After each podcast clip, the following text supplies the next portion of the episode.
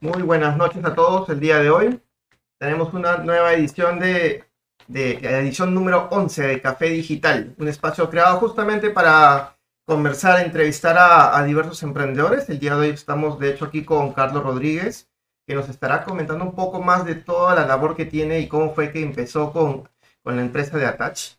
Ya los estaremos viendo en unos momentos, pero antes como para mantener siempre nuestro espíritu de querer probar nuevos cafés. De hecho, el día de hoy estoy con este café Oropel de la finca Tasta, que es de, acá está, que tiene una marca bien especial que se llama Pasonki, que es un tipo de, según lo que me comentaron cuando me lo vendieron, tipo de arábiga que requiere más agua en su elaboración. Entonces, me llamó mucho la atención lo que comentaron cuando me lo vendieron, obviamente, porque es de de ese tipo aquí Perú, café orgánico.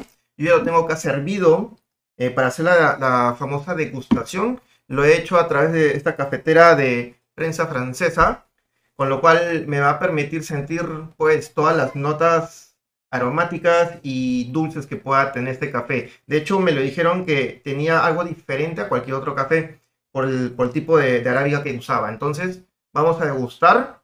De hecho, este proceso de, de catado que voy a hacer es súper amateur, chicos, no me vayan a decir luego que lo estoy haciendo mal, de hecho faltan las cucharas, faltan más elementos para hacer una cata perfecta, pero yo lo llamo una cata aficionada porque la idea es justamente entender los sabores.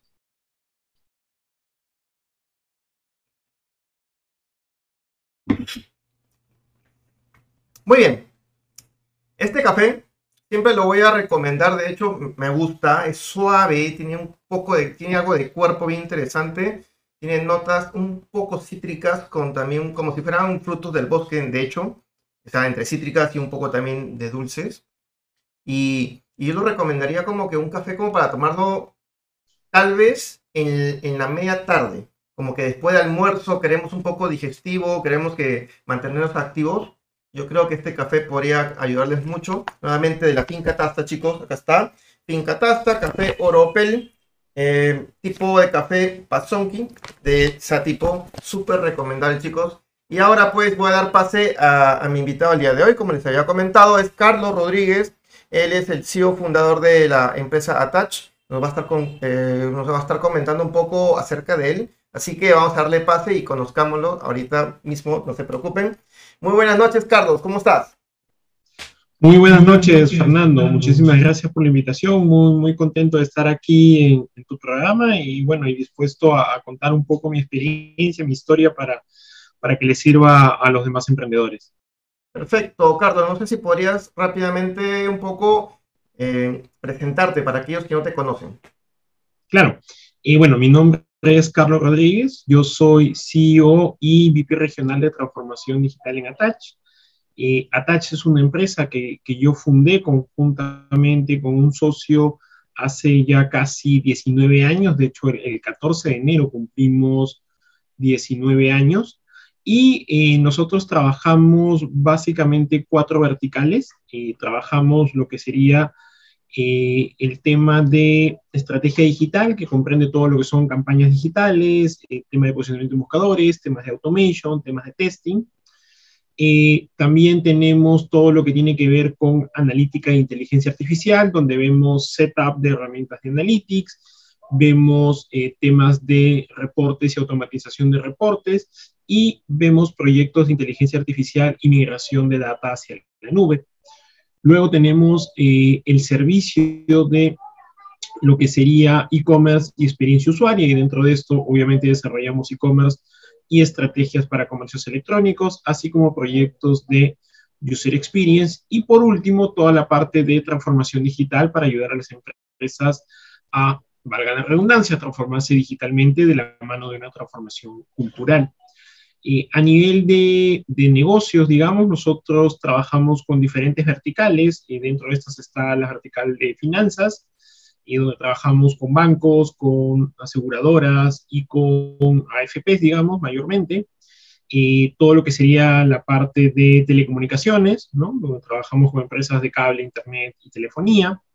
Luego está todo lo que es educación, es una vertical muy importante por la cantidad de players que existen en el Perú. Eh, también tenemos consumo masivo, ¿no? donde trabajamos con empresas de consumo masivo para ayudarles a digitalizar sus procesos, sus servicios y su interacción con los clientes. Eh, y la otra sería todo lo que corresponde a, ya dije banca, ya dije, perdón, ya dije finanzas, ah, y todo lo que sería retail, perdón, que es otra también bastante importante, donde trabajamos con todo el tema de comercio electrónico.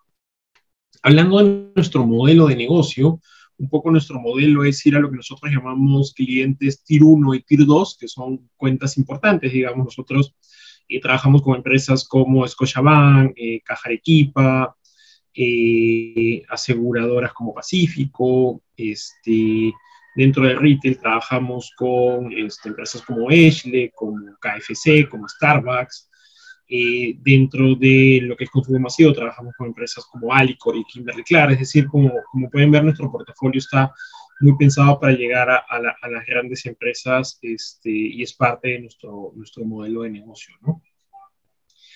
no nacimos necesariamente así, también es bueno mencionarlo, fuimos evolucionando en el tiempo, nosotros eh, nacimos desarrollando sitios web, de hecho, si tú en el 2002, eh, finales del 2002, inicio del 2003, que fundamos eh, Attach, pues si tú hacías web, para la gente hacías kioscos multimedia y hacías CDs multimedia, y todo estaba muy mezclado, ¿no? Ya con el tiempo el, tema se ha ido profesionalizando y se han ido creando, digamos, oficios que antes no existían, ¿no? De hecho, yo recuerdo con, nostalgia y con gracia con algunos amigos que fundamos la Asociación Nacional de Webmasters del Perú, porque en esa época, pues, tú hacías el diseño, el desarrollo, la programación, el tema de servidores, hacías todo, y, ese hombre orquesta en ese momento se le llamaba eh, webmaster. Entonces, sí, la, empresa ha ido evolucionando en el tiempo, adaptándose a lo, a lo que el cliente quiere y a partir de, de, eso es que hemos venido creciendo. Actualmente somos más de, de 80 personas que trabajamos en Atache.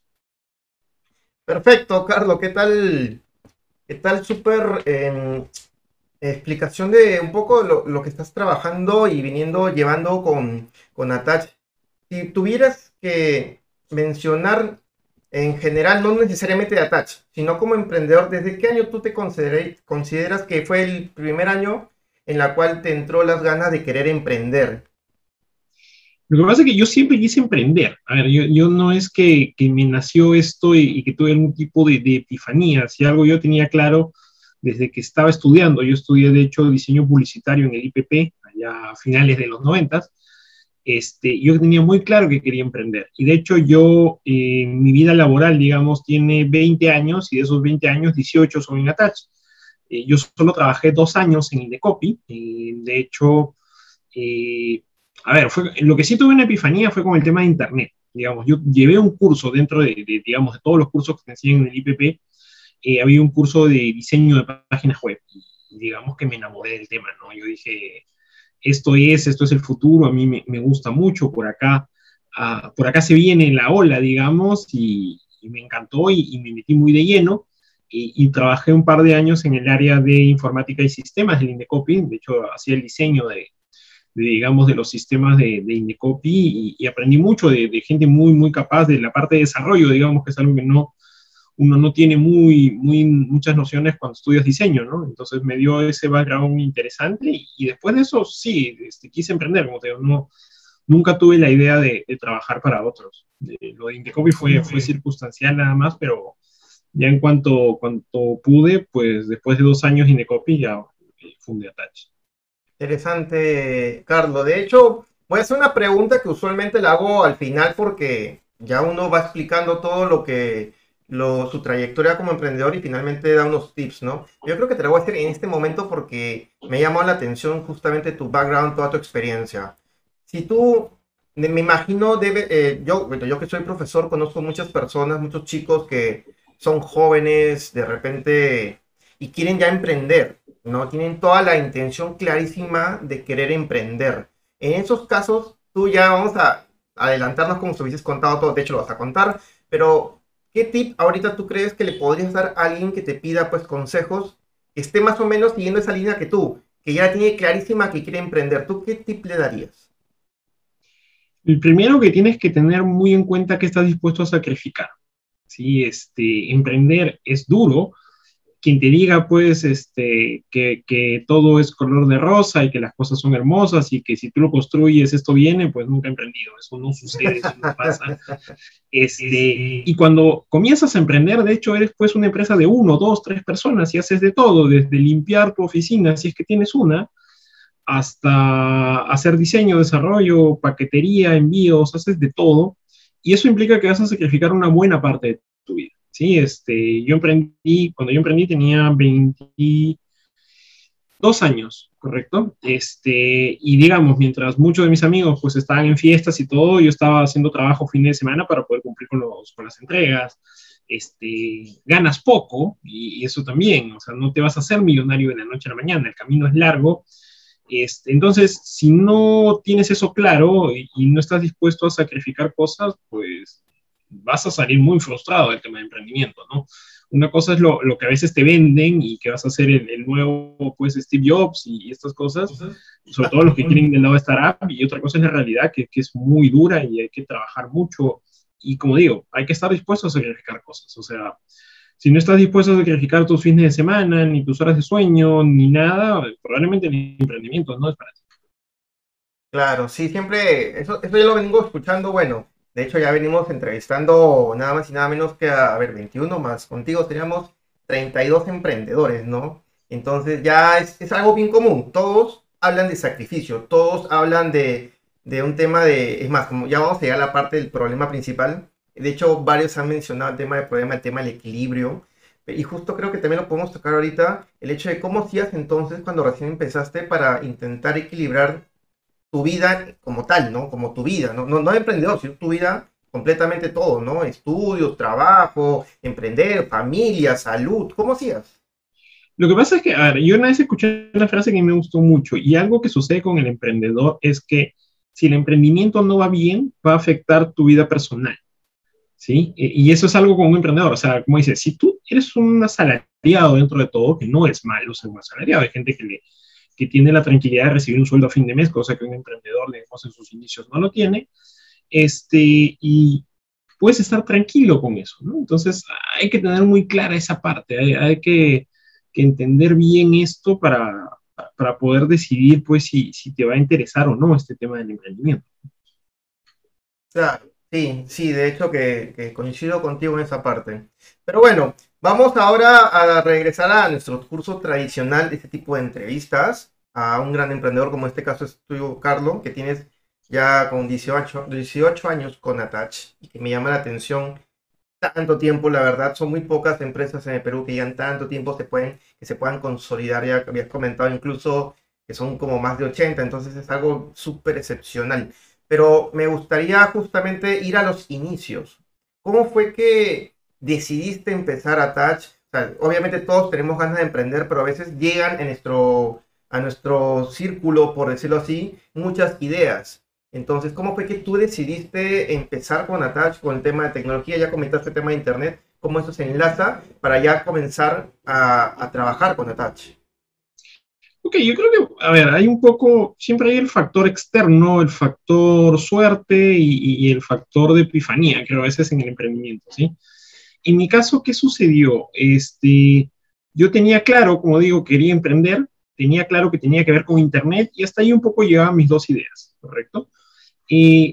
Llega el momento del 2001 que quería hacer mi tesis y en esa época leí un libro sobre email marketing, pero te estoy hablando hace más de 20 años y hace 20 años en realidad el email marketing ni siquiera se llama email marketing, no tenía un nombre, ¿correcto? Entonces, eh, hicimos un, hipótesis o un proyecto de tesis, eh, porque llevamos un curso de tesis con, con, mi socio y con otras personas, y el proyecto se llama Attach Media. Attach por adjunto y media por multimedia. Entonces, en realidad lo que nosotros queríamos hacer era un emprendimiento de envío de mails, básicamente, y que nosotros segmentábamos y lo animábamos y teníamos todo esto. Entonces, por eso el nombre inicial es Attach Media. Eh, lo gracioso es que nos rechazaron el proyecto de tesis, ¿correcto? Este, terminamos haciendo un proyecto de, la mascota publicitaria, de hecho, eh, pero el nombre nos gustó y entonces teníamos claro de que por el lado de Internet iba a ir. Y de ahí, eh, cuando uno a veces emprende es más entusiasmo que conocimiento, siéndote muy honesto. y te das dando cuenta de qué cosa quiere el mercado, ¿no? A veces uno quiere emprender y no arma un plan, yo no armé algo, la verdad no armé nada, me mandé y de ahí, conforme iba entendiendo qué quería la gente, iba adaptando el producto o el servicio de Attach. Entonces comenzamos a ver que la gente le interesaba el tema de sitios web, que le interesaba el tema de e-commerce, eh, y ahí comenzamos a movernos. Y, acá viene otra cosa graciosa, digamos, Attach yo te lo puedo definir como eh, dos grandes etapas, ¿sí? Del 2003 al 2010, más o menos, o 2009, y del 2010 hasta ahora. ¿Qué sucede? Eh, un momento en que, así como yo, había mucha gente que quería emprender y que justo se dedicaba a lo mismo. Y tú sabes que por temas de oferta y demanda, más gente haciendo lo mismo son menores costos. ¿Sí? Eh, entonces, ¿qué sucede? Yo fui a un evento llamado Lima Valley, digamos, siempre estuve bien metido, trataba de meterme en todas las comunidades que encontraba. Y en ese evento de Lima Valley, yo expliqué que, ah, soy, soy de Carlos Rodríguez, soy de Media y hago temas de analítica, posicionamiento de buscadores, campañas, bla, bla. Lo interesante fue que en la siguiente reunión todo el mundo me preguntaba por dos cosas, tema de posicionamiento en buscadores y tema de analítica. Y la pregunta era recurrente entre varios que, entonces dije, ok, acá hay algo. De este speech que dije, de todo lo que dije, estas dos cosas pegaron. Entonces eh, hablé con mi socio y le dije, ¿sabes qué? Vamos a dejar de hacer sitios web por ahora. Este tema está, digamos, como te digo, está muy, hay demasiados haciéndolo y los precios son muy bajos y vamos a dedicarnos a temas más especializados. Dentro de estos, comencemos con analítica y con el tema de posicionamiento en buscadores. Y es a partir de ahí que, digamos, tuvimos un crecimiento bastante, bastante grande, ¿no? O sea, si te hablara de attach, digamos, a nivel de personas, eh, hemos, digamos, en el 2010 probablemente éramos 8 o 10, este, y luego de ahí comenzamos a crecer a 20, 30, 40, 60, a partir de 80. Probablemente acabemos con 100 el año, o muy cerca a 100. Este, entonces creo que esa decisión y ese olfato también de, emprendedor ayuda, ¿no? En el poder este, olfatear el mercado y ver hacia dónde eh, va a ir y qué es lo que está buscando y, digamos, hemos sabido adaptarnos en el tiempo, ¿no? Servicio, por ejemplo, de publicidad en Google, publicidad en Facebook, lo hicimos por un cliente que había hecho posicionamiento en buscadores y me dijo, ¿y no te quieres encargar de esto? Y dije, bueno, sí, vamos a ver cómo nos va. Nos metimos en eso. Inteligencia artificial ha sido una evolución natural del servicio de analítica. Este, el tema de e-commerce también ha sido, retomamos el tema de experiencia usuaria, digamos, la gente no está dispuesta a pagar mucho por webs, pero hay cierto público que sí está dispuesto a pagar por especialización en user experience, entonces, y también por e-commerce, y de ahí vino el tema de transformación digital. Entonces, como te digo, nos hemos ido eh, adaptando y transformando la empresa en la medida que el mercado va cambiando. Interesante, Carlos. Ya, a ver, eres el segundo de esta segunda temporada de Café Digital que justamente comenta algo bien importante, es el hecho de las oportunidades. Y hay algo que te voy a complementar que lo dijo justo Juan José Miranda, no sé si lo conocerás. Eh, él este, estuvo también aquí en, en Café Digital y él comentaba el hecho de, de, que él buscaba oportunidades y él quería ser el primero. Entonces, cuando ya era el primero, explotaba al máximo la oportunidad y cuando veía que ya venían varios, se iba, porque era como que ya la oportunidad ya, ya fue, ya, ya, ya se aprovechó al máximo, hay que buscar algo nuevo, ¿no? Eso es algo importante, eso, y que justo lo has llamado como olfato del emprendedor. Qué buen término que has utilizado y que, y que a veces es difícil explicarlo, pero mejor más que explicarlo es demostrarlo, ¿no? Que es rico, el rico olfato, ¿no? Pero qué, qué, bien, qué buen tema que has tocado justo, Carlos.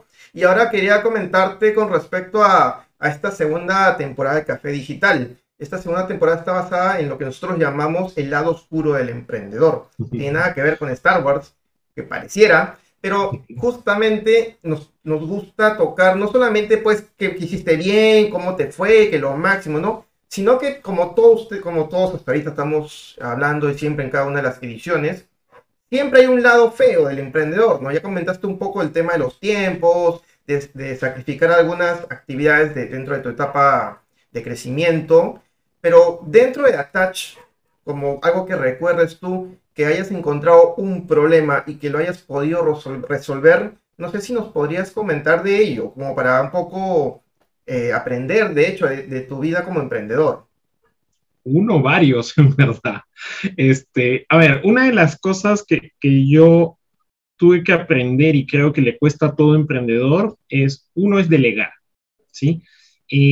porque el emprendedor tiene esta idea que nadie lo va a hacer mejor que él, y pasa, y tú dices, pero no lo va a hacer igual, el producto final no va a ser igual, este, y, a mí me costó delegar, me costó mucho y, me costó mucho aprender a delegar. Eh, el, caso fue curioso, porque claro, claro, te vuelvo a hablar de que uno hacía de todo, con lo cual yo diseñaba, maquetaba, armaba las webs, hacía todo, y no podía hacer otras cosas, no podía dedicarme a hacer crecer la empresa y traje un desarrollador, fue el primer, la persona que contratamos. De hecho, lo curioso es que esa persona sigue trabajando con nosotros todavía. Este, sí, sí, sí. Entonces lo llamé y, fue como, sí, sí, sí, como otra de esas epifanías. Este, dije, oye, qué bacán, mira, alguien hace estas cosas y yo puedo dedicarme a otras, ¿no? Pero, pero igual, no, me, costó, me costó eso de soltar y, y de establecer ciertos parámetros para poder eh, entender qué cosa debo darle de margen, qué cosas no. Este, en la medida que la empresa crece, también tienes que aprender a, a, marcar tu posición y no sobrepasar la de otros. Porque, claro, otra cosa que sucede en la medida que crecíamos es que ya habían jefes, por lo tanto, a veces a uno igual dice, pero por lo que ha dicho el jefe, yo no estoy de acuerdo. ¿Correcto? Pero te tienes en ese momento que morder la lengua en el buen sentido de la palabra y después lo comentarás con el jefe, porque no puedes sobrepasar su autoridad. Pero son cosas que vas aprendiendo, digamos, y, que te van costando. Lo otro que me, me, golpeó al inicio y me costó mucho es la parte eh, financiera. Yo, uno de los consejos que le doy a cualquiera que quiera emprender es, tienes que aprender de temas financieros slash contables, que tampoco son lo mismo. A veces uno dice una cosa, no, aunque no parezca, son muy diferentes. Entonces, el no saber eso te puede también traer muchos problemas. Yo tuve un, mal contador, digamos, este, casi me quiebra la empresa. Eh, ¿Por qué? porque él había gastos que lamentablemente creo que estaba acostumbrado a trabajar con empresas que, que les gustaba evadir impuestos, entre comillas. Este, entonces, como era su costumbre, habían gastos que nunca puso. ¿no? Entonces, cuando hicimos, cuando hacíamos publicidad para Google y para Facebook, y no pones el gasto, todo eso termina pues siendo ganancia. Con lo cual, la SUNAT a final de año te va a decir, dame el 30% de esa ganancia, que en verdad nunca existió. Y, y pues igual nos generó muchos problemas y, tuvimos que, aprender, digamos, de eso y meternos más en esos temas para evitar que vuelva a pasar. Es algo que a mí también me, sucedió. Y el otro tema, eh, en mi caso también que me, me, ha costado es manejar la escalabilidad. porque claro, cuando no son cinco, tú dices A y todo el mundo entiende A. Cuando son diez, dices A y el 80% entiende A. Cuando son 80, tú dices A y otro entiende B, el otro entiende Z. Entonces, eh, el, pensar, el, pensar en la escalabilidad de la empresa también es importante. ¿no? Ya mi, mi, labor como, como CEO, digamos, es, yo tengo que tener pues un pie acá y un pie hacia adelante. Eh, es parte de, mis funciones, así como apagar algunos incendios. Entonces, son cosas que uno va, va aprendiendo, ¿no? Y, y aparte, en mi caso, yo siempre me he definido como un orgulloso autodidacta, ¿no? O sea, lo que he aprendido de marketing, estrategia digital, publicidad, SEO, etcétera, lo he aprendido como autodidacta, o sea, no, no, no llevé algún tipo de curso y, hace 20 años ni siquiera existía pues un Platzi, un Etsu, o sea, no existía el video, no había YouTube. Entonces, lo único que era leer, leer, leer, leer y, sobre eso practicar y, algo de eso se te iba a quedar, ¿no? Entonces, son cosas que, que uno va, va, digamos, aprendiendo y yo te diría esas tres son mis, mis grandes consejos, ¿no? Un tema de aprender a delegar, un tema de pensar en la escalabilidad y un tema de tener muy clara la parte financiera contable. Perfecto, Carlos. Has dado tres tips importantes dentro de que te costó, obviamente, aprender en toda tu etapa de emprendedor. Pues 18 años, la verdad, no es para nada despreciable todo tu conocimiento y aporte que puedes hacer.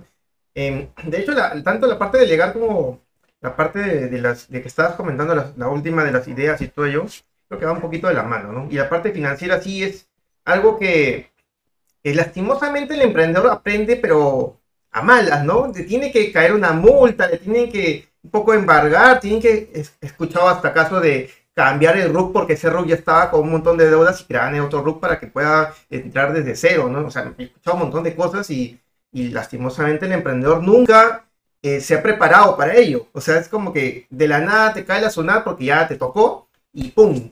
Y te puede hasta, hasta matar, ¿no? Literalmente a la empresa. Sí, a mí la zona me ha venido a auditar, o sea, ya se sentó al costado, estado en mi oficina.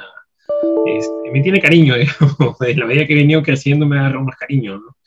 Este, pero sí, es, es, es parte de, y, lo que pasa es que el emprendedor, como dice, le gusta algo y quiere dedicarse a eso, ¿no? Pero te das cuenta de que si en verdad quieres ser emprendedor y ser el CEO, por lo menos en la empresa, no, tiene, hay varias dimensiones que tienes que ver y la de operaciones, la del producto, la de tu servicio es, es una pequeña arista de, cuatro o cinco cosas que tú tienes que estar muy pendiente. Sí, eso es correcto, Carlos. Y, y dentro de, ya para ir un poco cerrando, porque la verdad este tipo de entrevistas pasan rapidísimas, ya estamos a puertas de acabar esta transmisión del día de hoy. Eh, quería preguntarte con respecto a los planes futuros que tienes tú para Touch. No sé si nos podrías comentar un poquito de ello. Ya habías comentado que quieren llegar a, 100 empleados, así que de hecho tienen que tener ciertas acciones que quieran llegar a ustedes o ciertas metas u objetivos que quieren lograr.